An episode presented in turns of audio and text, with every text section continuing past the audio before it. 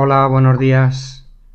Eh, vamos a continuar hoy con el capítulo 5 de esta pequeña sección de Aprendiendo a Vivir Mejor y que hemos puesto por título La salud como elemento de bienestar y felicidad.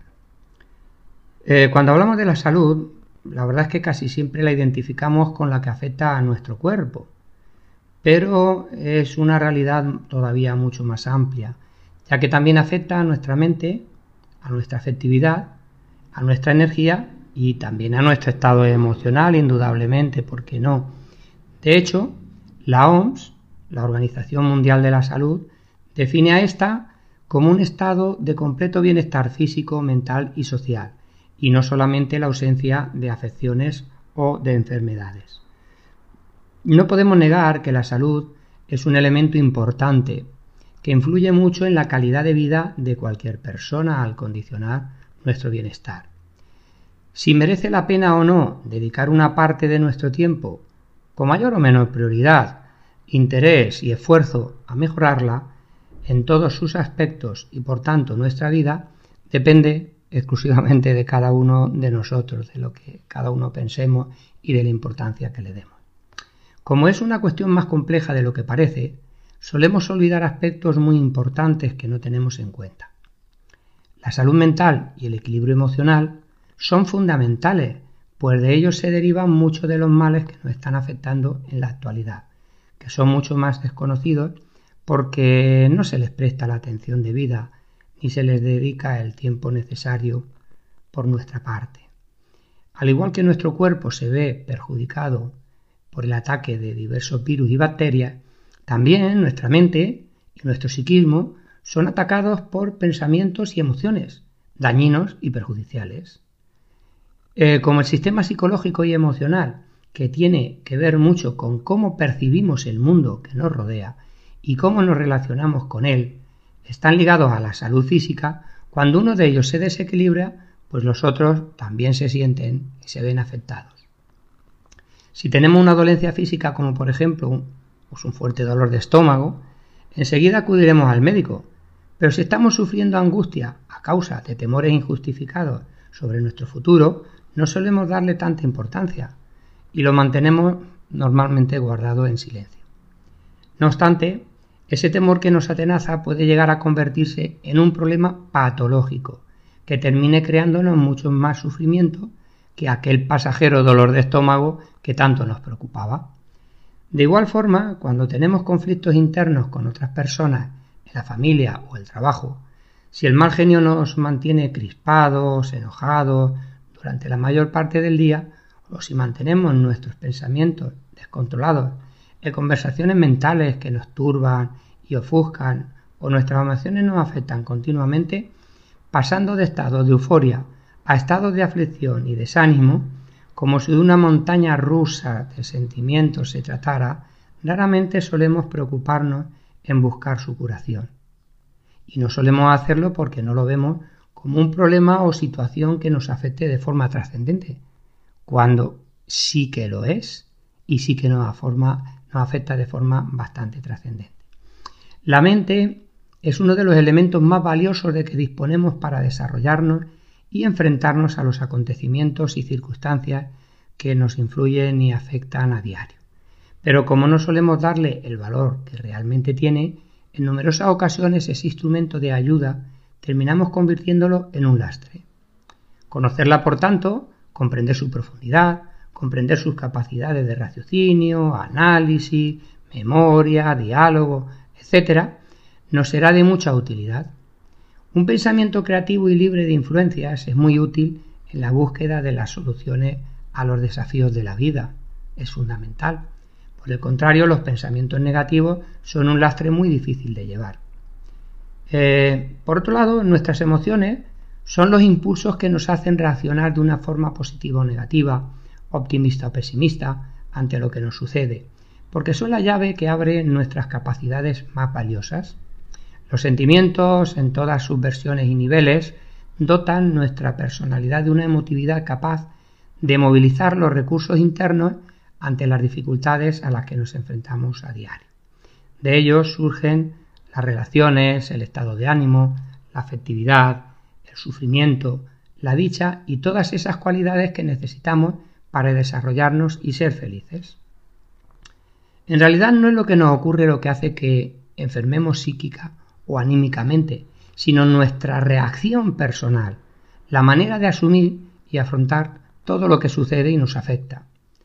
Una prueba clara de ello es que, eh, bueno, ante un mismo hecho, como puede ser la pérdida de un ser querido, encontramos respuestas muy distintas según la forma de ser, de pensar y de sentir de cada uno.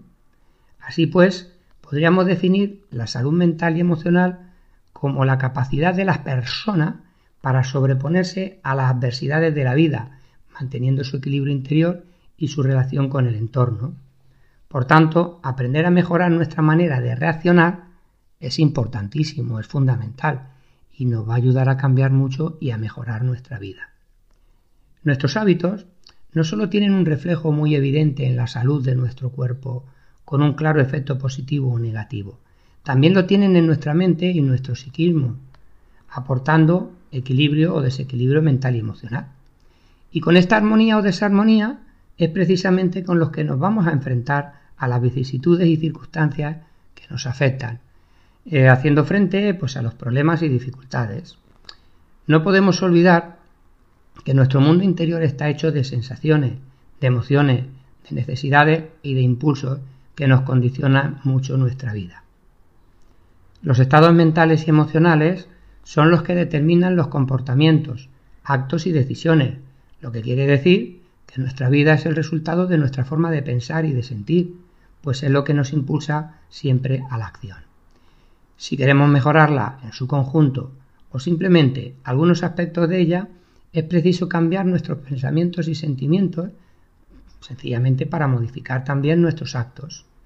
En la misma medida que lo consigamos, también irá mejorando nuestra vida, y esto es lo que debemos tener siempre presente y puesto en nuestro objetivo.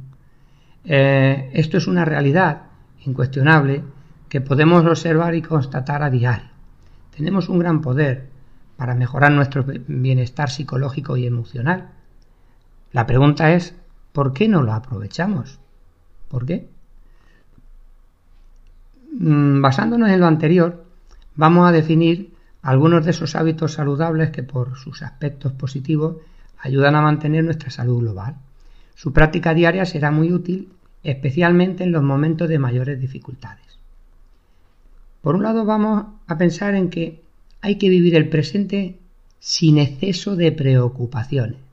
E insisto, vivir el presente sin tener un exceso de preocupaciones. Eh, hay veces que se vive el sufrimiento de situaciones que no han acontecido o jamás acontecerán, que todavía es peor, pues son simples supuestos creados por nuestra equivocada imaginación. Y a veces tenemos mucha imaginación para lo malo y poquita para lo bueno, y es una pena. Eh, ¿Conocemos nuestro futuro? ¿Quién sabe lo que va a suceder dentro de unas horas? Nadie, ¿verdad? Entonces, ¿por qué tener esas preocupaciones tan excesivas? Eh, en cambio, en otras ocasiones, pues estamos tan influenciados por acontecimientos pasados que terminan condicionando en exceso nuestro presente. Vivir el momento actual sin esas influencias que lo distorsionen es un acto que atrae equilibrio a nuestra vida. Desde la objetividad y el equilibrio se manejan mejor todas las situaciones y esto lo debemos tener siempre muy claro. Por otro lado, un aspecto importante también es desarrollar la autoestima. Tener confianza en las propias capacidades y posibilidades, elevar la motivación, eh, dar, gran fortaleza ante las adversidades. Hacer una valoración positiva de uno mismo refuerza los pensamientos y sentimientos nobles, da estabilidad y optimismo. La alegría, la satisfacción, el gusto por la vida, eh, reír, disfrutar de la belleza, sentir el bien y aprender a liberarse de la adversidad son aspectos que refuerzan la autoestima y nos fortalecen. Reconocer y aceptar los aspectos positivos que tiene la vida abre las puertas para disfrutar de cuanto se hace. Las personas que se sienten bien consigo mismas establecen relaciones positivas con su entorno y esto es sumamente importante como veremos más adelante. En tercer lugar, otro aspecto que tenemos que tener muy presente es prestar atención a los propios sentimientos y, lo que es muy importante, desarrollarlos. E insisto, tenemos que prestar mucha atención a los propios sentimientos y desarrollarlos. El saber manejar correctamente nuestros sentimientos y emociones para desarrollar y expandir los que son positivos como el amor, la comprensión, eh, la esperanza, eh, la amistad, etc., es atraer instantes de satisfacción a la vez que estamos creando hábitos saludables y psicológicamente sanos para nuestra salud. Y aprender a eliminar aspectos perjudiciales como la ira, los celos, la envidia o el egoísmo, por ejemplo, sirve para alejarnos de esos estados de sufrimiento y conflicto que no nos eh, dejan vivir en paz. La desilusión de mantener una u otra postura siempre, perdón, la decisión de mantener una postura u otra siempre es nuestra. En cuarto lugar, eh, vamos a hacer referencia a experimentar, y tenemos que tener claro que debemos experimentar y vivir el crecimiento personal. Esto es algo que no hacemos con mucha frecuencia, pero insisto, experimentar y vivir nuestro propio crecimiento personal es algo que nos va a ser muy útil. Entender que toda experiencia humana es neutral en su inicio, ¿vale? y que adquiere el sentido de bueno o malo en base a nuestra forma de pensar y sentir, nos deja ante la conveniencia de un desarrollo personal que facilite las diferentes etapas de nuestra vida. Para esas experiencias que son neutras, convertirlas siempre, a ser posible, en positivas.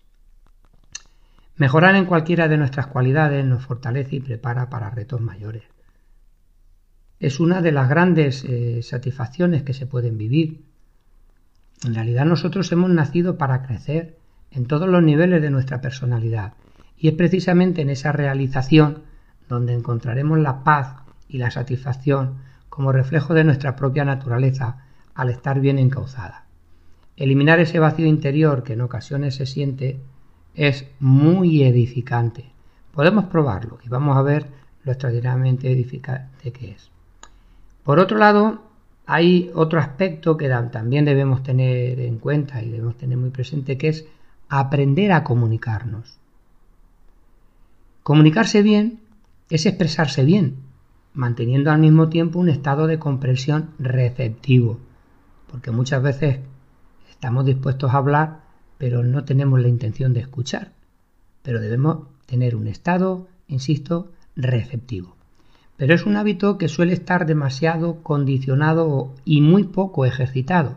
No es algo que hagamos de forma muy habitual.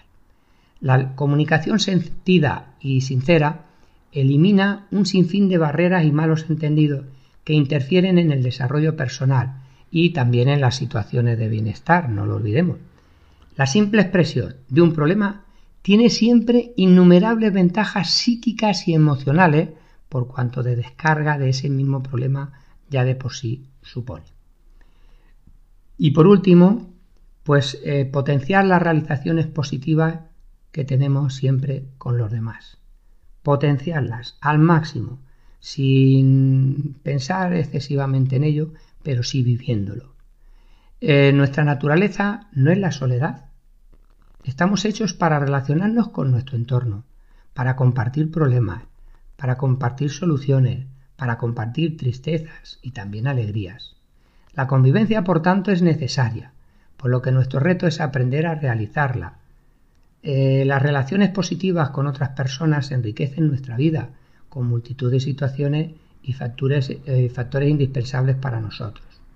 Cuando nos alejamos de ellas, todos los problemas se incrementan y las soluciones se vuelven más difíciles. La alegría, la ilusión, la esperanza, la fe, se alimentan todas ellas del sentimiento de todos. Los unos tenemos necesidad de los otros, no lo olvidemos, siempre tenemos necesidad de los demás. No estar en conflicto con uno mismo ni con los demás refuerza todos los valores positivos de la persona y esas eh, relaciones son la mejor medicina para nuestra salud. Recordemos que estemos hablando de nuestra salud y nuestro bienestar. Eh, decía el psicólogo humanista Abraham Maslow eh, un aspecto muy importante y era que la persona psicológicamente enferma es aquella que nunca ha tenido suficientes buenas relaciones con los otros. Y esta frase, que no es muy larga, tiene muchísimo de lo que aprender y hay mucho sobre lo que reflexionar y sobre lo que pensar. Y la repito, la persona psicológicamente enferma es aquella que nunca ha tenido suficientes buenas relaciones con otros. Pertenece al psicólogo humanista Abraham Maslow.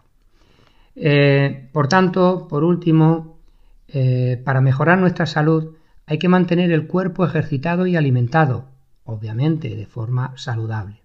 En sus aspectos mental y emocional hay que modificar los hábitos perjudiciales para la mente y el psiquismo de igual forma que nuestro cuerpo físico lo alimentamos bien, nuestros aspectos mentales y emocionales eh, necesitan de una modificación en determinados hábitos perjudiciales para ello.